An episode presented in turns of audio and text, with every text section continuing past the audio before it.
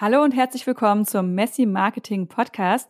Mein Name ist Caro, ich bin Launch Copywriterin und heute möchte ich drei Wege mit dir teilen, wie du auch im Mid-Launch noch was rausholen kannst. Für alle, die nicht genau wissen, wenn ich jetzt hier über Open Card Phase spreche, was genau ich damit meine, möchte ich noch mal kurz ein Wort dazu sagen und auch inwiefern wir jetzt Open Card Phasen gut finden oder nicht. Und zwar, also, in einem ganz normalen Launch gibt es irgendwann den Moment, wo du sagst, hey, du kannst ab heute buchen und zwar bis dann. Das nennen wir die Open Card Phase.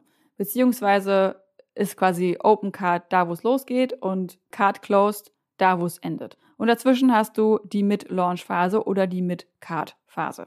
Und Card ist halt einfach der Einkaufswagen, also nur, dass du daraus die Übersetzung hast. Es gibt einige Stimmen, die sagen, so eine Open Card Phase zu haben in einem Launch ist eigentlich nicht so geil, weil es die Leute unter Druck setzt. Ne? Sie müssen jetzt innerhalb von dieser Woche oder zwei Wochen oder wie lange du diese Phase bei dir auch machst, manche machen zwei Tage, ähm, müssen die Leute jetzt eine Entscheidung treffen. Und nicht alle Leute sind so schnell. Und dann treffen die Leute vielleicht eine Entscheidung, die sich für die eigentlich gar nicht gut anfühlt. Und wo sie am nächsten Morgen aufwachen und denken, oh Mann, scheiße, das war jetzt eher aus einem Impuls heraus. Das äh, fand ich jetzt ehrlich gesagt nicht so gut. Nicht alle geben dann zurück. Manche denken auch, okay, ich versuch's und dann kriegen sie es nicht hin. Dann haben sie vielleicht gar nicht die Zeit dazu, weil sie sich halt irgendwie unter Druck gesetzt dann gesagt haben, ja, okay, ich mach's jetzt einfach. Die Sache ist die, dass wir Menschen bei Entscheidungen, die mit Geld zu tun haben, wir die gerne vor uns herschieben. Wenn du zum Beispiel Rückenschmerzen hast und die sind die ganze Zeit so ein bisschen latent da, aber noch nicht so schlimm, dass du kaum mehr hochkommst, dann schiebst du die ja auch gerne weg. Weil sich um die Rückenschmerzen zu kümmern bedeutet, ja, du musst Sport machen, du musst vielleicht sogar ins Fitnessstudio dafür Geld ausgeben. Also ne, Sport machen ist anstrengend, äh, du musst Zeit dafür opfern. Also alles Sachen, die wir gerne vermeiden wollen. Und erst in dem Moment, wenn die Schmerzen so doll sind, dass du eigentlich, also ne, dass du kaum mehr krauchen kannst, dann bist du bereit, alles zu machen. Ne? Dann opferst du die Zeit, dann findest du plötzlich die Freizeit, du findest das Geld, du bezahlst alles und wahrscheinlich auch viel mehr, als du hättest zahlen müssen oder investieren müssen, ähm, wenn du das vorher gemacht hättest, wenn du vorher schon angefangen hättest, vielleicht präventiv was zu machen. Aber wir Menschen, ne, wenn wir irgendwas, was unangenehm ist, nicht machen wollen, dann schieben wir das gerne weg. Und Geld ausgeben ist einfach unangenehm. Geld zu verlieren ist einfach immer erstmal unangenehm. Deswegen finde ich eine Open Card Phase, wo die Leute so ein bisschen mal so Feuer unter dem Hintern gemacht bekommen, nicht per se schlecht. Es ist die Frage, wie man die Umstände und Konditionen von dieser Phase und das drumherum, also beziehungsweise das davor gestaltet, damit die Leute wirklich eine Entscheidung treffen können, die sich für sie gut anfühlt und eben nicht unter Druck, einfach weil sie das jetzt einfach gerade so gut klang und sie sich das schön geredet haben. Das heißt, man kann auch einfach zum Beispiel eine sehr eloquente Pre-Launch-Phase machen, um der, in der die Leute genug Zeit haben, sich zu überlegen, ob das jetzt hier gerade das Richtige ist für sie oder nicht. Und also es gibt verschiedene Möglichkeiten, wie man die Leute dabei unterstützt, diese Entscheidung für sich stimmig zu treffen. Wenn du schon mal gelauncht hast, dann wirst du gemerkt haben, dass die meisten Menschen entweder am Anfang kaufen oder am Ende. Und das ist auch völlig normal. Denn wir Menschen unterteilen uns grob in zwei Kategorien, wenn es um Entscheidungen geht. Und das ist A, die Leute, die sehr schnell entscheiden, weil sie einfach ne, sehr schnell sind, so vom Denken sind sie einfach sehr schnell. Die brauchen vielleicht nur die groben Fakten, um schon zu wissen, passt das für mich oder nicht. Oder weil sie dich schon genug kennen und mit deinem Programm und dem Angebot genug vertraut sind, dass sie schon vorher lange wussten, ja, ich weiß, dass ich das möchte und nur darauf gewartet haben, dass du ihnen jetzt endlich mal diesen scheiß Buchungslink gibst.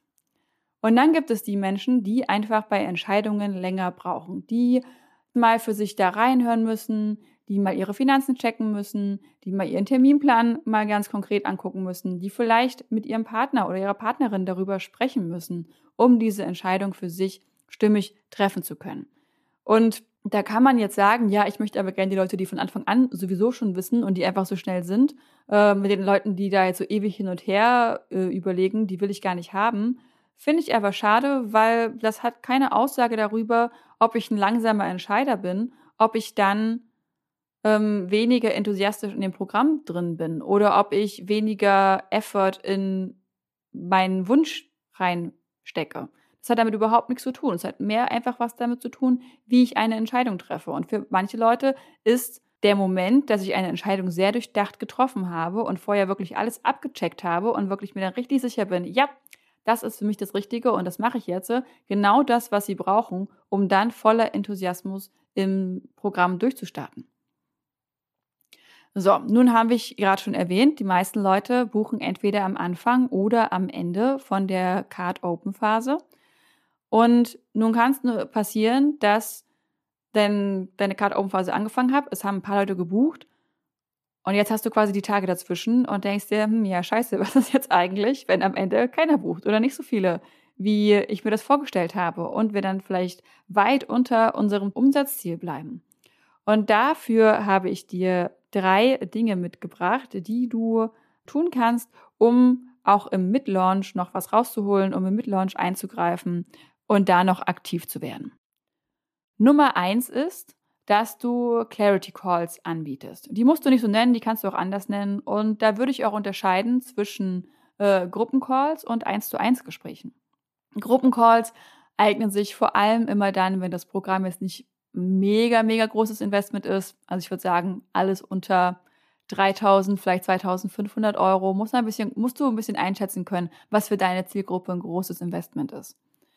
Und bei einem Gruppencall ist es im Endeffekt einfach eine Infoveranstaltung. Es ist kein Webinar in dem Sinn von, du musst da nochmal Mehrwert bieten, sondern es ist wirklich einfach ein, hey, ich zeig dir einfach, wie das hintenrum aussieht, wie der Kursbereich aussieht. Äh, du kannst mir live Fragen stellen. Äh, du kannst vielleicht sogar TeilnehmerInnen, also ehemalige einladen, die auch Fragen beantworten. Einfach um nochmal so restliche Fragezeichen aufzulösen.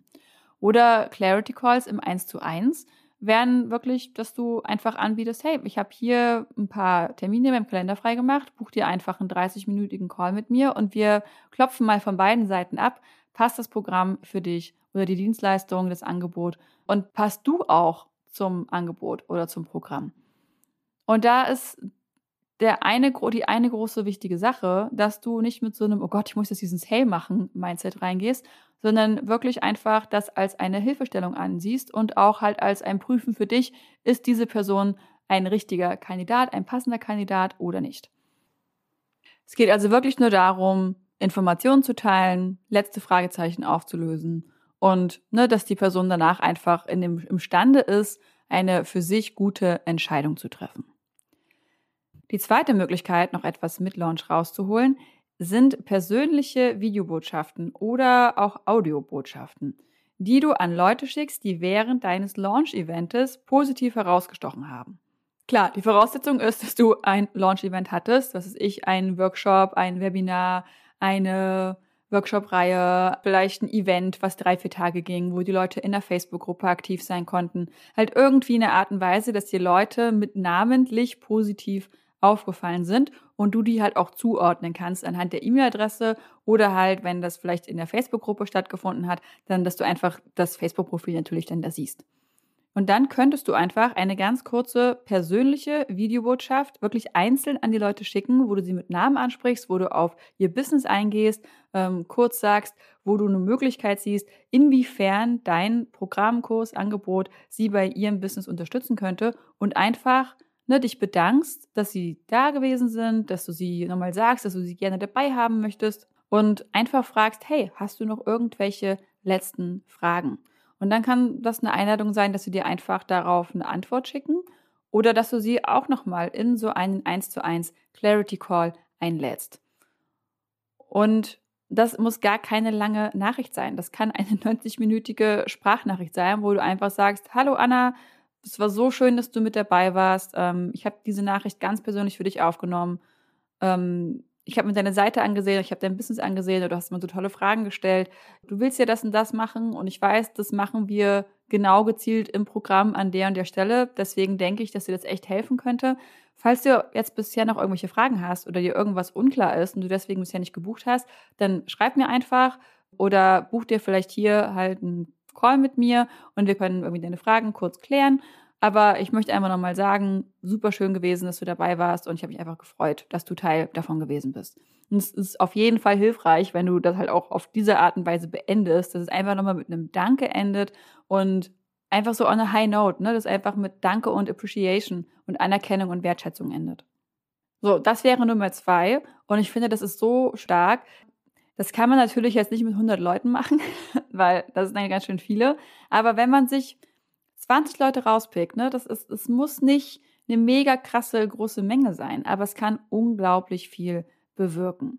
Und wenn du dir jetzt denkst, naja, ist ja vielleicht schon ganz schön übergriffig, also weiß ich nicht. Ich finde das ehrlich gesagt nicht sonderlich übergriffig, weil wenn ich in so einem Launch-Event gewesen bin und das wirklich, wenn ich wirklich da mitmache, dann deswegen, weil ich das Angebot wirklich cool finde und weil ich wahrscheinlich auch die Person, die das anbietet, wirklich sympathisch finde.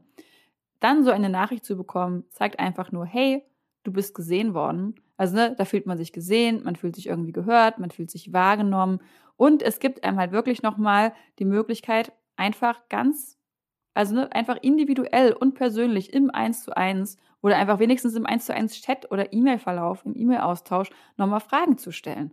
Und dass man dazu nochmal eingeladen wird und sagt wird, hey, ne, ich möchte deine Fragen dazu gerne hören. Ist auch nichts Schlimmes, dass du Fragen hast und deswegen nicht gebucht hast. Also ne, ist einfach eine schöne Art und Weise, mit den Leuten persönlich ins Gespräch zu kommen und sofort zu zeigen, wie, hey, ich bin hier, ich verstehe dich, ich bin empathisch für dich da. Ich finde es so eine schöne menschliche Herangehensweise an das ganze Thema.